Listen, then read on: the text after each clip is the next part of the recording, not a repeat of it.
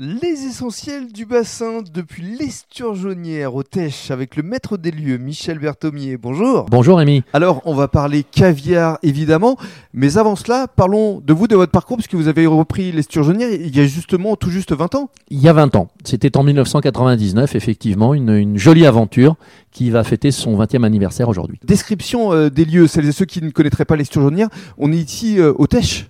Nous sommes au Tèche. Euh, dans un, un, un quartier euh, non, non loin de, du centre-ville du Tèche, Mhm. euh, historiquement le long de, de la rivière, hein, puisque tout prend euh, naissance dans notre métier d'aquaculture euh, dans le, avec l'eau, Mhm. donc la, la rivière, la Leire, qui, euh, qui nous alimente. Et, euh, et cette ferme, donc, qui a été créée en 1991, est la, la seule, en fait, créée de toutes pièces autour de l'idée de l'élevage de l'esturgeon. Parce que sur le bassin d'Arcachon vous êtes deux je crois? Oui. Et, et- et vous en termes de production, euh, c'est quoi C'est 4 tonnes je crois? C'est 4 tonnes à l'année, 4 tonnes de caviar à l'année. C'est énorme.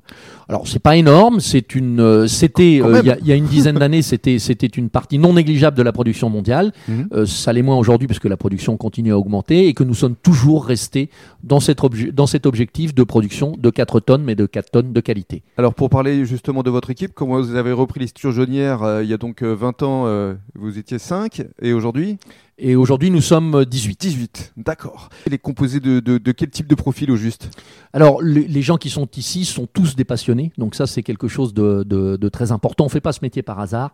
Euh, c'est un métier dur, en tout cas pour, pour tous les gens qui travaillent à l'extérieur, hein, puisque c'est hiver euh, et été euh, dans l'eau euh, avec le- les, les, aléas- les aléas aléas climatiques, bien sûr. Euh, bon, ce sont des gens qui ont plutôt une, une formation euh, au métier de, de l'aquaculture, mais qui encore une fois se retrouvent euh, tous autour de cette, euh, de cette passion du métier. Et une particularité à l'esturgeonnière, parce que, euh, parce que je, pas, pas pour euh, vraiment faire un, un clin d'œil à l'actualité, mais parce que je pense que c'est c'est- très très bien pour la sensibilité de nos métiers.